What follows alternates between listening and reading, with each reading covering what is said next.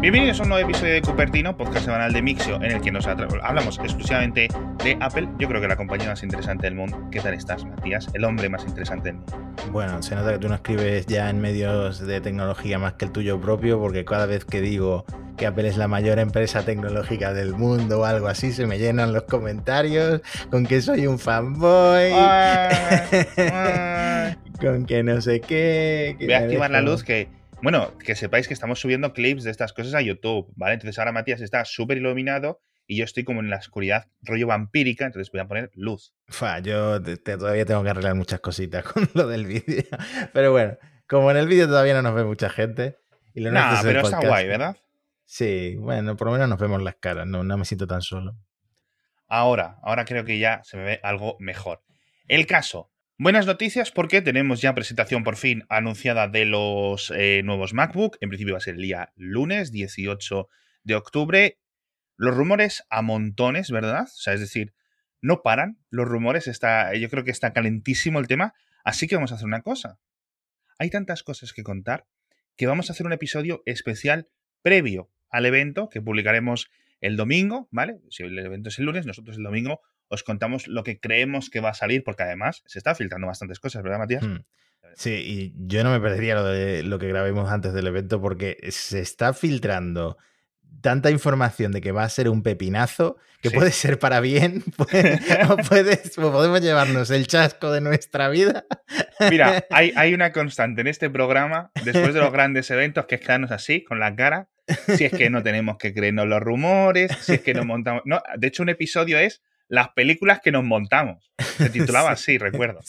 Es que es, increíble. En fin, pero también otra cosa que ha habido es que eh, ya han llegado las reseñas de los eh, nuevos Apple Watch, los Series 7. Nosotros no los hemos podido probar todavía, pero la verdad es que, por lo que he leído y visto, bastante bien, ¿verdad? Bastante bien, pero tampoco cambia gran cosa. O sea, la pantalla más grande sí que te da ciertas libertades con este teclado y todo lo que comentamos. Pero no veo a nadie realmente entusiasmado en las reviews, ¿eh?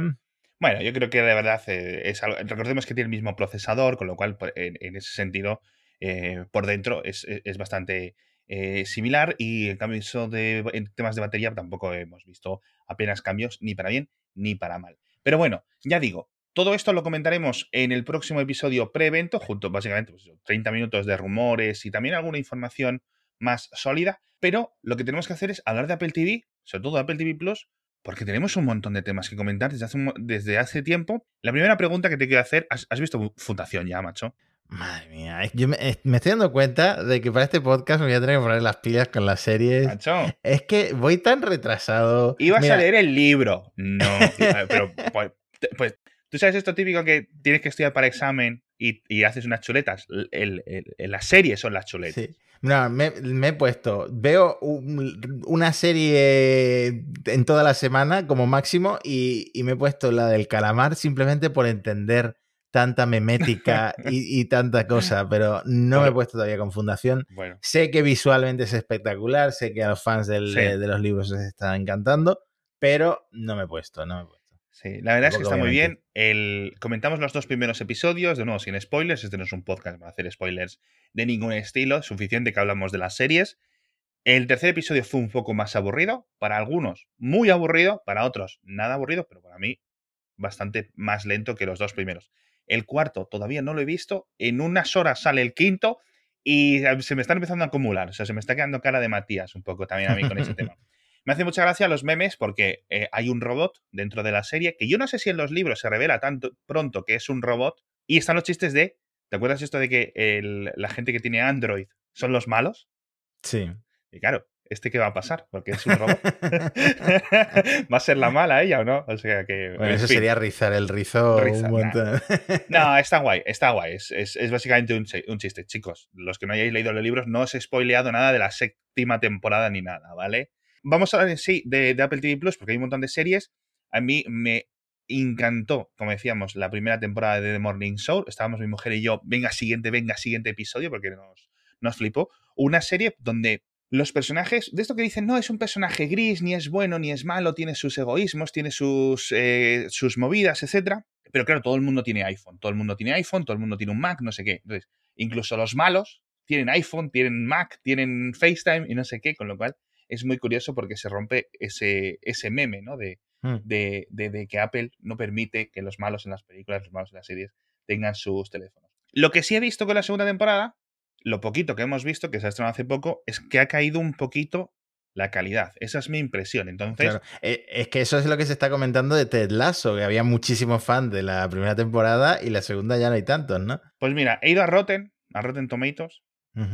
Y he sacado las notas de la crítica. No, perdón, las notas de audiencia. Es decir, lo que le, le importa a la gente normal, ¿vale? No a los críticos. Y tenemos un 96 en la primera temporada para Ted Lasso y un 78 sobre 100 en la segunda. En The Morning Show, una caída del 92 al 71. Bueno. En sí, la serie esta de Jason Momoa, eh, o Momoa, no sé cómo se pronuncia, la verdad, nunca lo he escuchado pronunciado. Sí mejora, pasa de 85 a 86, lo cual me parece bien. De esta serie no he visto ni un minuto, creo que he visto el tráiler y ni entero, o sea que fíjate. Es que de esta no se habla nada en redes sociales que yo haya visto, que es como yo mido esto en mi baremo es ese, por- porque ponerme a ver las series no me he puesto a ver ninguna. Es que al final es muy importante todo el concepto social, ¿no? Es decir, to- justo decías tú lo del juego del calamar. Claro, el boca a boca Netflix lo tiene súper, súper controlado. Cuanta más audiencia tienes, más audiencia arrastras para estas cosas, ¿no? Entonces, bueno, eh, Apple TV es chiquitito, con lo cual no arrastra, con lo cual poca gente dice, bueno, pues me pago el Apple One o le pido mi clave a, le pido la clave a mi primo o lo que sea, ¿no? Y luego Mr. Corman, que es una que han sacado de Jason, eh, Joseph Gordon-Levitt, eh, tenía un 65 en Rotten Tomatoes y la han cancelado para la segunda temporada, con lo cual ese, digamos, sería un rollete. Y Fundación me ha sorprendido mucho un 61. O sea, la más baja de todas. Yo no me lo parece. No me lo parece que, tenga- que sea para un 61. Pero sí es cierto que los episodios están siendo un poco. Sobre todo los dos últimos, ya digo, algo flojetes. Pero bueno, una serie lenta, yo creo que al final no tiene mayor problema que sea más lenta o más rápida, ¿no? La audiencia, perdón, la crítica le da una nota un poco superior, le da como un 70, 71, pero no son el 98 de, de- de un Breaking Bad y estas Hmm. cosas, ¿no? Te lanzo, te lanzo una pregunta un poco meta, un poco filosófica. Eh, ¿Crees que que se publiquen semanalmente los episodios, o se lancen o que se estrenen, o como se diga, eh, afecta a este tipo de puntuaciones? Porque ya, ya veníamos de la costumbre Netflix Sí. y de los eh, atracones de series, de los binge watching, como dicen ellos, Hmm. eh, que bueno, al final tienes un- una visión un poco más global de, todo, la, de toda la serie, ¿no? Hmm. Pues depende del tipo de serie. Yo hay series que prefiero que sean semanales, ¿vale? Porque, eh, de nuevo, entramos dentro de esa consideración eh, social. Es decir, eh, si es un misterio, si es un algo que, que tienes que macerar, que te interesa así, que te crea esa intención para esperarte al siguiente episodio, etcétera, y da tiempo a que lo comentes con tus compañeros de trabajo, con compañeros en redes sociales, con los amigos, con familiares, etcétera, yo eso considero que es mejor hacer esperar un tiempo a la audiencia. Con lo cual, el rollo semanal tradicional encaja bien. Era un defecto de la televisión antigua, pero que, oye, pues funcionaba, ¿no? Funcionaba con Lost, etcétera. Fíjate, por ejemplo, ahora que hablábamos de Netflix, estoy mucho, mucho, mucho, mucho pensando en una serie alemana que sacó Netflix, se llama Dark, Ujú. que, que en Gizmodo escribisteis 200.000 artículos. Esta sí la he visto, por lo menos la primera temporada. Pues la primera, la segunda y la tercera, son tres temporadas, recordarás que era una movida. O sea, la serie Sí. era Dark, qué puta movida, ¿no? En, en alemán. Y claro, yo como me la vi de seguido, pues no me daba tiempo a ponerme a discurrir, no sé qué. Entonces, sí, en rollo sentido- teorías en Reddit y todo esto que hemos visto con. Incluso con Juego de Tronos pasó también, Exacto. no solo con Lost. Exacto. Hmm. Entonces, y, y- y son cosas que incluso que se sepa. Entonces, yo creo que a Fundación no creo que le esté afectando. Lo que le está afectando es que son, o dicen, que ya dijo David Goyer que van a ser ocho temporadas de tres libros. Hmm. El primer libro son 250 páginas más o menos y la primera temporada va a ser la mitad. Está sacando 10 episodios de una hora de, dos- de, de ciento y pico páginas. O sea, nos reíamos del Hobbit que hizo Peter Jackson, pero es que esto nos estamos comiendo un poco lo mismo. Entonces hay que dibujar a los personajes, explicar todas sus motivaciones, más allá de dos líneas. Entonces, bueno, pues eso a la audiencia a lo mejor no le gusta. A mí me da igual. O sea, yo Fundación, eh, en cualquiera de sus formas, la voy a acabar viendo. Entonces, me he contado con un vídeo, pues siguiendo a hablar de esto, que es del Wall Street Journal, que analizan el product placement, que es el, el mostrar anuncios, el mostrar elementos publicitarios en las series de Apple TV. Y son los productos de Apple en este caso, ¿no? El periodista, que el vídeo lo vamos a dejar en las notas del episodio enlazado porque es muy interesante, quiero que todo el mundo lo vea porque está muy bien editado, se tiró viendo pues semanas todos los episodios de Ted Lasso que había hasta entonces, los de Mythic Quest, los de Morning Show, los de Defending Jacob, etc. 74 episodios en total, dice. Y se ponía a etiquetar en un Excel, él iba mirando y, y etiquetando, ¿no? Y vio 700 escenas con Apple en, entre todos los episodios. Es decir, cada vez que aparecía un iPhone, cada vez que aparecía un iPad, cada vez que aparecían los AirPods, cada vez que eh, había una llamada de FaceTime y se veía claramente, ¿no? Se apunta a la cámara. Oh, me están llamando por FaceTime, no sé qué, ¿no? Pero bueno, 700 escenas, no todo tan así, tan de broma como lo digo yo, pero bueno.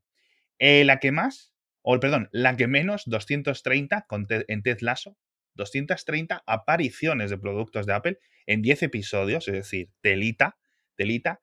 En The Morning Show, 250, pero claro, eso es una redacción de una serie de noticias, con lo cual está lleno de Macs, está lleno de iPads. Es decir, todo el mundo parece que tiene un Apple Store en su casa, porque va al trabajo, todo de Apple, va a su casa, todo de Apple. Además son gente rica, con lo cual viven muy bien, con lo cual, bueno, todo el mundo, todo el mundo. E, incluso hace una cosa que es, y, en el vídeo salen expertos de, marketing, de publicidad, de psicología, etcétera, dice que incluso cada vez que salen o suenan las alarmas del, iPhone, por ejemplo, se, se despiertan y suenan las alarmas del iPhone, o suena el sonido de llamada del FaceTime, o suena el, sonido de las notificaciones. Todo eso a la audiencia no es que sea un compra un iPhone, compra un iPhone, pero está ahí y es interesante, ¿no? Así que, así que bueno, me ha parecido súper interesante, súper interesante. Para, y, creo que lo deberíais ver, porque fíjate una cosa que te quiero decir. Yo no sé hasta qué punto quizás esto sea contraproducente. Me explico. Hmm. Tanto, tanto, tanto, tanto, tanto, tanto, o sea, están en, no, es, no es muy eh, como muy obvio. Para mí sí es obvio, pero porque estoy buscándolo por deformación profesional, en cierto sentido, ¿no? Digo, estoy, ah, mira, un producto, no sé cuándo. Pero para la persona normal, para la persona que a lo mejor estas cosas no le preocupen tanto, quizás llega a decir, madre mía, ¿no? Qué, pesadilla. ¿Tú qué piensas de esto? Eh, me, está, me estoy acordando mucho de Modern Family. No sé si tú viste las primeras temporadas, sí, sí, pero eh, Phil, que es uno de los protagonistas, es como muy fanático de Apple. E incluso en la propia serie hay un episodio que se ha hecho en el ecosistema de Mac y en todo, con todas las aplicaciones de FaceTime, etcétera. Y llega un momento cuando él pues, quiere un iPad por encima de todas las cosas que sí que te resulta, que te choca, que te chirría bastante. En general, el product placement tiene que ser muy discreto para que no te chirríe. Y si son 700 escenas con, iPhones y, y FaceTimes y iPads y AirPods, se acaba notando seguro. Claro, obviamente. Entonces, eh, aquí, por ejemplo, si es una serie, si fuese una serie de Netflix o una, sobre todo una serie coreana, como lo decías del juego de calamar, pues es normal que haya variedad. Claro, yo creo que para un ejecutivo estadounidense que apruebe esto, o un público estadounidense, que son al final los focus group que ellos utilizan, le dice, a lo mejor lo miden, ¿no? Y dicen, oye, ¿te parece excesivo? Cortamos esta escena, la tenemos grabada. Aquí hay un ordenador NISU de Hewlett Packard o lo que sea, o un MacBook super guay, encuadrado, no sé cuánto tal. A lo mejor les parece normal porque esa es su vida. Es decir, lo suyo es. ¿Tú qué móvil tienes? Eh, es que no se lo, no, no, no, no se lo plantean. No se plantean si tengo un LG o si tengo un. No, es ¿qué móvil tienes? Pues tengo un iPhone. Hay, hay, hay más marcas que hmm. iPhone, no se lo plantean, ¿no? Entonces, a lo mejor no le resulta tan chocante. En Europa, en Asia, en Latinoamérica, etcétera, pues es mucho menos común. Así que nada, por cierto, Ted Lasso dicen que ha, ha pagado 600.000 euros a la Premier League, que lo tengo aquí apuntado, para poder hacerse con los derechos de imagen, emitir trozos de partidos del pasado, de imágenes de archivo, mostrar imágenes reales, con lo cual a lo mejor vemos a Ted hablando de Cristiano Ronaldo en el Manchester United y, estas cosas en la tercera temporada. Por cierto, hablando de Product Placement, vamos a meter nuestro patrocinador de esta semana porque nos queda mucho que hablar y no quiero despistarme, que son la gente de Blue Ayub de Sanitas, que es el complemento digital al seguro médico de Sanitas que incorpora la más alta tecnología para ayudarte en el cuidado de tu salud y la de tu familia. Una ventaja que tiene, y por esto se anuncia en un podcast de tecnología, es que Blue IU a nivel tecnológico tiene que ver con las videoconsultas, por ejemplo, de dermatología. Cuando vayas a pedir pues con tu propio móvil, ¿no? Le enseñas una foto a la lesión que tengas en la piel y gracias a la imagen o también a la inteligencia artificial de dentro de la aplicación te va a recomendar o seguir con una cita virtual o por el contrario, oye, vente que te necesitamos o preferimos que te vea físicamente eh, el especialista, ¿no? Para tener una mejor atención médica. En Sanitas llevan haciendo videoconsultas desde hace muchos años, llevan más de seis años de hecho haciéndolo, y todos sabemos las ventajas de poder, pues eso, teletransportarnos, aparecer en la consulta del médico sin ningún tipo de sala de espera, sobre todo ahora que estamos trabajando muchos más desde casa. Entonces, a través de la propia videoconsulta, pues como os podéis imaginar, te prescribe pruebas diagnósticas o medicamentos necesarios y ya lo tienes todo solucionado en ese caso, ¿no? En el servicio que te ofrece todas las especialidades y, por cierto, también urgencias de 24 horas. Así que, de momento, os iremos contando más en el resto de episodios durante las próximas semanas de Cupertino los otros episodios de Mixio, pero que sepáis que contratando ahora un seguro de Sanitas, lo vas a tener todos los servicios digitales de Blua. Tenéis mucha más información en bluau.es, ¿vale? Tenéis enlace en las notas del episodio. Y después de esto, iríamos a hablar de rumores, pero lo vamos a hacer en el siguiente episodio. Entonces, estábamos hablando, si te fijas, hace dos o tres episodios de una cosa muy buena cuando se presentaron los nuevos iPhone, que era que Apple había reducido el precio de cambiar el cristal trasero, que había, es decir, si tenías Apple Care, ahora costaba mucho menos porque, a pesar de que yo lo intente romper sin querer, sí. Eh, no se rompen, son muy resistentes, pero se rompen. No son mágicos, no son piedras del poder. Entonces, me he encontrado con una noticia que me ha dejado un poco de bajón. Sí, bueno, esto salió justo después de que mm, lanzaran el iPhone 13, que por supuesto hay Fixit y todos estos youtubers que se dedican a, a desensamblar el iPhone y a mirar cómo es por dentro y a subirlo en vídeo, se dieron cuenta de que si cambiaban la pantalla sí. por una no oficial, el, Face ID, el sistema de Face ID, eh, se desactivaba, deja de funcionar. Entonces, ¿qué significa esto? Que con el iPhone 13, a diferencia de los iPhones anteriores, si cambias la pantalla por tu cuenta o en una tienda no autorizada, sí. dejas de tener Face ID. Tienes que meter el código para que funcione. Y esto es muy extraño porque eh, no hay una relación muy clara entre cambiar la pantalla y que Face ID pues pierda seguridad o lo que sea la razón por la que Apple de repente desactiva por software el sistema este de reconocimiento facial. De hecho, en estos modelos de iPhone, eh, el módulo de Face ID, aparte de que es más pequeño y de que lo han reorganizado un poco, tiene menos, menos sensores, porque me parece que el, iluminador y, y, otro de los, de los componentes de Face ID ahora son el mismo módulo, el mismo chip, una cosa así.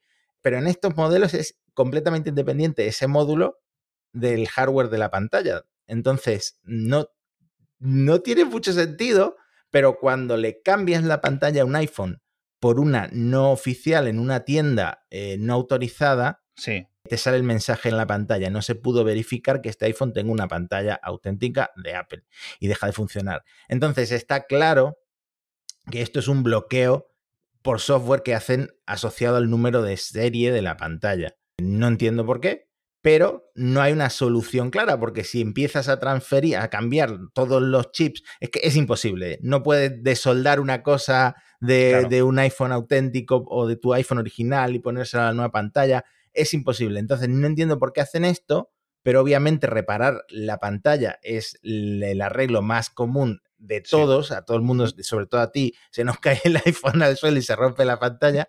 Pero es que además, si vas a una Apple Store y reparas la pantalla fuera de garantía, es decir, sin el seguro de Apple Care Plus, te cuestan entre 250 euros que cuesta en el iPhone 13 mini y 361 euros que cuestan el iPhone 13 Pro Max. Entonces, obviamente, los talleres autorizados cobran un poco menos, pero no tan barato como comprar la pieza en AliExpress y hacerlo tú mismo o llevarlo a una tienda de barrio. Claro, o sea, yo no sé si volverán eso de las pantallas de 50, 60 euros, ¿no? Incluso a 40 las he visto yo por ahí en alguno de estos, para los, los iPhones, la época esa, ¿no? De los iPhone 6S y tal. Tú mismo en el podcast has contado cómo has cambiado muchas pantallas por tu, por tu cuenta en esos modelos de botón. No sé si te has metido la mano en algún móvil de estos, digamos, de pantalla completa del 10 o del... Todavía no. Pero entiendo que es un poco más difícil. Pero claro, si la pieza no es genuina, pues en los iPhone 13, en los 12 en principio no, ¿vale? Pero en los 13 sí, te va a quedar este bloqueo. No sé si Apple dará marcha atrás, pero sí me parece una putada. De todas formas, es que al final, eh, mira, si te compras un mini o si dentro de unos años, porque al final esto ahora no afecta mucho porque hay pocas ventas, hay muchas ventas de iPhone 13, pero nos entendemos, poca gente tiene el iPhone 13 todavía, ¿no? Comprado por el grueso. Entonces, dentro de unos años, cuando esté el 14 el 15, pues los 13 van a ser bastante comunes y empezarán a estar ya más rotos y será la hora de cambiar muchas pantallas. Entonces es cuando esto va realmente a hacer daño. De nuevo, yo siempre os recomiendo, y hay mucha gente que no nos hace caso, si te compras un Pro, si te compras un Pro Max, incluso yo, yo casi que para cualquier iPhone, lo del Apple Care, o sea, es que lo veo como una seguridad, porque es que de verdad, o sea, es como algo, para mí, básico. Es una putada porque es más dinero a gastar, tú te haces una idea de que el iPhone cuesta tanto y dices, bueno, pues con el dinero tal, que creo que me lo puedo permitir, o, y luego dices, ay, pues 200 y pico euros más del Apple Care. Ostras, tú, duele, duele. Hmm. Pero es que más te va a doler lo que acabas de decir tú, 360 euros por cambiar la pantalla. Sí, y ahora el Apple Care Plus, que me suena que te lo he llegado a comentar en algún podcast, se puede financiar, no, no financiar, sino que se puede pagar mensualmente y lo puedes cancelar cuando tú quieras. También puedes pagar por adelantado los eh, dos años o no es solo un año. No, dos eh, años, dos años. Dos años mm, y, cancelarlo en cualquier momento y Apple te devuelve lo proporcional, ¿no? Lo prorratea. Pero mm, yo creo que es mucho más interesante para la mayoría de la gente pagarlo mensualmente mm, como un... Es que es un desembolso bastante grande. Yo lo hice solamente en el Apple Watch porque eran 100 euros y ya es dinero, pero en el iPhone no lo he hecho porque es bastante, bastante más. Son 200. no tengo delante de la cifra, pero son 200, sí, ¿no? Es, es, una pasta, pero aún así yo creo que, que merece la pena. Sobre todo, joder, te acabas de dejar 1.500 euros en un Pro Max o alguna locura de estas, pues es un poco como comprarte un Ferrari y luego racanearle la gasolina, ¿no? En cierto mm. sentido. Pero bueno, ya aquí depende de cada uno. Nuestra recomendación siempre es para ese tipo de, de dispositivos cualquier seguro. Otras personas lo tienen a través de su seguro de hogar o un seguro específico que contratan por fuera. Es decir, hmm. no solo es el Apple Care Plus. A mí el Apple Care Plus me gusta porque vivo en Madrid. En Madrid hay cuatro Apple Stores, más o menos. Con esto de la pandemia, pues ha estado la cosa un poco regular, pero ya empiezan a estar mejor las cosas. Es decir, tengo una atención al cliente. Si viviera en el pueblo que, que la Apple Store está a dos horas en coche o a tres horas la más cercana, pues ya me molestaría un poco más, ¿no? Tener esto. Entonces buscaría alternativas, pero bueno, cada uno eh, miradlo porque cada vez los iPhone cuesta más repararlos en ese sentido, son más complejos o por algún motivo, y, por ahí seguimos. De todas formas, sobre esto me ha apuntado una noticia que leía en Apple Esfera, que es que MediaMark va a empezar a ofrecer este tipo de servicios de reparación, eh, digamos, genuina, autorizada por parte de Apple, y leo, dice, con este movimiento, que es a través de Square Trade, que es la empresa, digamos, que lo ofrece dentro de los, algunos de los MediaMark en España, dice, con este movimiento, los productos de protección para iPhone protección accidental, protección total, protección anual, etcétera, se integran con los servicios de Apple Care y están disponibles en 106 tiendas de MediaMark en todo el territorio. Con lo cual, hay más sitios donde tener, digamos, esta cobertura genuina, ¿vale? Es decir, hay un montón de tiendas autorizadas, hay un montón de tiendas que, que, de barrio, por decirlo de alguna forma, que te hacen este servicio, que cuando vas a mm. cambiar la pantalla del iPhone 13, te ponen la pieza genuina. Esto ya lo hemos comentado, que Apple pues, ha relajado un poco las políticas y al final merece mucho la pena eh, también incluso ir a este tipo de tiendas, no hace falta ir a un Apple Store. Y cada vez hay más, sí, pero MediaMarks hay muchos más que Apple Store, ¿no? Hay 10 veces más. Y tenemos que hablar, macho, del recurso judicial que ha puesto Apple. No sé si, obviamente, habéis escrito en Gizmo al respecto, ¿verdad? Eh, bueno, más o menos lo que, lo que comentábamos, que Apple anunció que había sido una, una victoria eh, el juicio para ellos. Pero ah, lo único que ha perdido, que es e, el tema de mm, cómo, cómo resumirlo, los, los pagos. Los, los micropagos dentro. Los, micropagos dentro de las aplicaciones. Que decíamos también que efectivamente, para ser uno de los 10 puntos que ha perdido, es uno que le puede afectar mucho a la billetera. Así que esa es la parte que ha recurrido, porque recordemos, por poner un poco de contexto, la jueza eh, le dijo, Tenéis 90 días para cumplir esto, tenéis que permitir que los desarrolladores permitan pagos de terceros. Que le den un botón y le lleve una web y a partir de ahí se cobra lo que haya que cobrarse con PayPal, con la Visa, con Stripe, eh, lo que quiera el desarrollador, ¿no? Tenéis 90 días, no juguéis conmigo en, en, rollo legal, ¿no? Esto se cumplía, no sé si recuerdo, estos 90 días se cumplían como el 7 o el 9 de diciembre, más o menos. Entonces ha surgido ya la primera empresa, yo imagino que se irán surgiendo más en los próximos días, en las próximas semanas, que ofrece un SDK para que la gente lo incluya dentro de sus aplicaciones, los desarrolladores, y hacer los, los pagos por fuera. Se llama Paddle y tiene básicamente una comisión de estructuras pues menor que la de Apple, ¿no? Entonces yo hice la calculadora y más o menos los pagos son un 20, veintitantos por ciento más de dinero para el desarrollador. Por ejemplo, para un pago de un euro a través de Apple, el desarrollador se llevaría 70 céntimos. A través de Paddle se llevaría 90 céntimos. Ya es bastante. Para un pago de 5 euros, el desarrollador con Apple se lleva 3,5, con Paddle se lleva 4,5. Un eurito más. No está nada mal, ¿vale? Un 22% más. Para un pago grande, para una cosa, una aplicación chula de un iPad o lo que sea de 30 euros, con Apple 21, con Paddle 29 euros. Es decir, que se estaba llevando ya 8 euros más. Es que es mucha pasta, ¿no? Mm. Si esto sobre todo se va repitiendo y se va haciendo más. Me estoy dando cuenta que eh, estoy viendo aquí que admiten Apple Pay aparte de otras formas de pago. Eso significa que aunque tú te tengas que salir a una web, básicamente es prácticamente inmediato con, eh, en Safari pagar con Apple Pay. O sea que para el usuario no sería ninguna pesadilla. Es que es lo que, si lo llevamos comentando, si es que yo creo que, eh, yo no sé si es que, no sé si me repito o no sé qué es lo que ocurre, pero tú vas a una web, Pagas con Apple Pay, 0% comisiones. Pago seguro, pago transparente, el desarrollador, digamos, no tiene todos tus datos porque Apple te protege, que esa es la gran ventaja que Apple nos prometió con Apple Pay cuando lo sacaron, digamos, para Safari, etcétera, para navegadores. Y esto lo vas a tener disponible con Paddle y con otros mecanismos que vengan. Es decir, igual que tú vas a una web y a una tienda de comercio electrónico y puedes pagar con Apple Pay, pues ahora igual. Simplemente la, que, parte que se queda perjudicada en este caso es Apple, que se queda sin esa comisión del 30%. Entonces, Apple ahora recurre y todo esto en principio queda en pausa.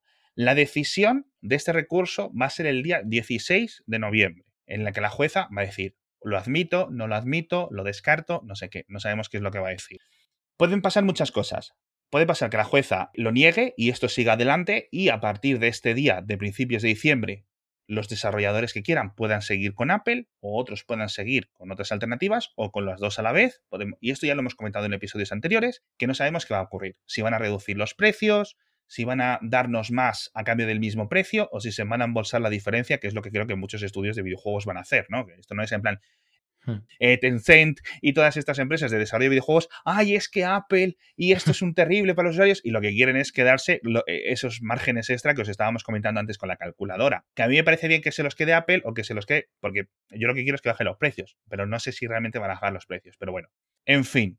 Vamos a ver en qué queda la cosa. A mí esto me parece algo vital, poder pagar con cualquier cosa, pero es que esto realmente es algo que Apple tenía que haber evitado hace muchos años. Apple tenía que haber bajado las comisiones, ya no sé a qué porcentaje, no sé si un 5, un 7, un 8, un 12%, ¿vale? Entre otras de las mismas comisiones, sobre todo para hacer la vida un poco más fácil a los desarrolladores.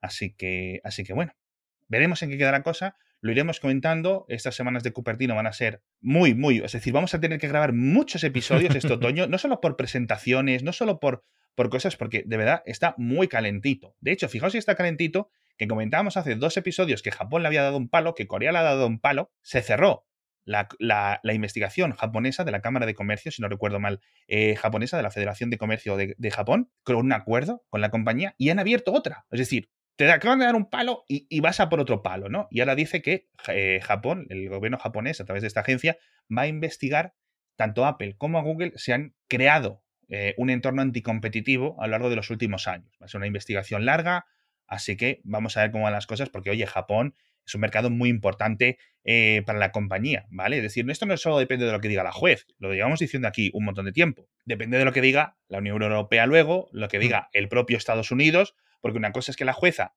ateniéndose a la ley actual, diga, esto es legal, esto no, esta es mi sentencia, esta no es mi sentencia, lo puedes recurrir, etcétera, puedes hacer lo que quieras, es decir, este juicio a lo mejor se enquista y son tres años, pero si llega una instancia ejecutiva, una instancia administrativa y te dice, esto no, se hmm. acaba, o sea, es decir, fin del, fin del, fin del recorrido.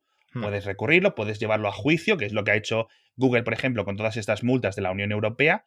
Puede enquistarse todo un tiempo, pero no hay mayor, no hay mayor historia. Yo creo que llega un momento en que cuando China, Europa, India, Estados Unidos, Canadá, Corea del Sur, Japón, diversos países dentro de la Unión Europea, Argentina, te hmm. están diciendo que no, a lo mejor es que estás equivocado.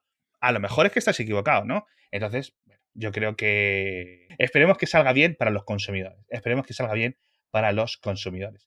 Así que nada, tenemos eso, tenemos una investigación también en los Países Bajos que va un poco por este, por este estilo y tenemos también un reporte de Reuters que decían que a lo mejor la Unión Europea le da un palo por el NFC. No sé si esto lo visteis. Porque no sirve para nada salvo para pagar con Apple Pay, ¿no? Exacto, ¿no? Entonces hmm. quieren, digamos, que se liberalice eso y que otras aplicaciones. Entonces yo me he apuntado porque, joder, cuando salió NFC para los iPhone, que recordemos que fue una época muy graciosa, entre comillas graciosa, porque en, redes sociales todo da asco, pero era en plan, los usuarios de Android, ¡Oh, NFC, macho! Bienvenidos al pasado, no sé cuánto, ¿no? Entonces, me ha apuntado aquí toda la evolución del soporte de NFC en los iPhone, ¿vale?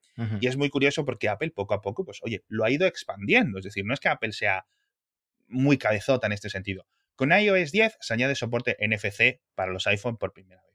Con iOS 11 se permite acceder a aplicaciones de tercero a las APIs del NFC, ¿vale? Con iOS 12 se permite acceder a las aplicaciones al NFC sin estar abierta la propia aplicación, es decir, que el, sistema operativo te hace la lectura por ti y se lo comunica a la aplicación a través de unos servicios internos sin arrancar la propia aplicación previamente, ¿vale? Y por otra parte, en iOS 13 o en iOS 14, no me queda claro, se permite escribir NFC, es decir, usar un iPhone para escribir las etiquetas, para rellenar la etiqueta de información y luego con esa etiqueta pues comunicar lo que sea, ¿no? Entonces, poco a poco, pues van mejorando las cosas, ¿no? Es decir, pero claro, para los pagos, para los pagos a través de NFC, siguen estando muy limitados a lo que Apple diga. Yo lo entiendo que Apple quiera proteger un poco, pero hay cosas que a lo mejor podrían ir un poco más, más sencillas. Porque, por ejemplo, no puedes pagar por PayPal a través de NFC, ¿vale? Puedes pagar si metes una tarjeta de crédito de PayPal en Apple Wallet y entonces ahí ya sí puedes. Pero claro, muchos usuarios dirán, ¿para qué quiero yo una tarjeta de crédito de PayPal? Hmm. Teniendo el dinero que es mágico, ¿no? Ya no te estoy hablando de pagos de criptomonedas o mil virguerías técnicas financieras que se pueden hacer. Esta limitación, pues parece que a la Unión Europea pues no le gusta. A mí me parece, también te digo, una cosa minoritaria, ¿no? Comparado con otras cosas, ¿verdad? Bueno, a ver, yo pago muchísimo. Ah, bueno, vale, vale, vale, ojo. Eh, no, es que solo pago con el, con el Apple Watch porque no tener que meter el PIN ya es una, ventaja importante. Claro, pero tiras de, pero tiras de tu. tiras de la tarjeta que está en el wallet, ¿no? Claro, y, doy gracias a que es compatible, porque sé que mucha gente que estaba en ING Direct en España, no sé cuánto tiempo estuvieron esperando a que fuera compatible con Apple Pay. No sé qué tipo de acuerdo tiene que hacer el, el banco con Apple. Me, imagino que es un acuerdo que no les conviene mucho, porque hay bancos que todavía tardan en, subirse al tren de Apple Pay. Mm, y, obviamente no creo que Apple nunca permita, por ejemplo, Samsung Pay. Que cuando, he usado Samsung, que durante, durante, mucho tiempo he usado Samsung, eh, la ventaja que tiene Samsung Pay es que tienen como una especie de programa de puntos que luego te regalan cosas. Y yo he, comprado cosas gratis gracias a los puntos que iba acumulando en Samsung Pay. Pero es lo que es lo que lo que tú dices, que no creo que Apple Claro. Habrá mucho eso a otras. Sí, sí es cierto que a lo mejor, a lo mejor me he excedido un poco en lo de que no importa, o al menos a mí no me importa porque tampoco lo uso mucho. Pero, por ejemplo, una integración entre Bizum y esto, pues por ejemplo, podría ser muy bueno en España. Otros países como Brasil, pues tendrán sus propios sistemas de pagos que se. Tiene una palabra corta, Pix o algo así, no me acuerdo cómo se llamaba, y es muy popular, es una especie del Bizum brasileño y es muy, muy, muy, muy común. Claro, Veremos, veremos a ver cómo queda esto, porque este es uno de los palos más pequeñitos, de todas formas. En fin, nos vemos en un par de días. Vamos a preparar un episodio muy chulo de esto, digamos, previo al evento, porque yo creo que se vienen unos Macs. No por poneros un poco entusiasmados, por subiros el hype, pero yo creo que esto, madre mía, lo que se viene, a lo mejor me estoy subiendo un poco, me estoy flipando yo, pero yo creo que va a molar. Yo estoy un poquito entusiasmado de más, que siempre luego lo que presentan le falta algo de lo que decían los rumores. O cuesta 500 euros más de lo que te apetece a ti pagar, ¿no? esa, es, mi parte. Yo, yo, muchas cosas de Apple no me importa ya comprarlas, no me importaría tenerlas, hasta que veo cuánto me realmente me, me cuesta. Ay, Dios mío. En fin, Muchísimas gracias a todos por estar con nosotros en Cupertino una semana más. Muchísimas gracias a Blue de Sanitas por patrocinarnos. Podéis entrar en bluau.es, tenéis enlace en las notas del episodio. Nos vemos en unos días. Que vamos a sacar episodios de Cupertino, no diarios, pero, pero telita, todo lo que tenemos que contaros. Hasta la próxima. Hasta pronto.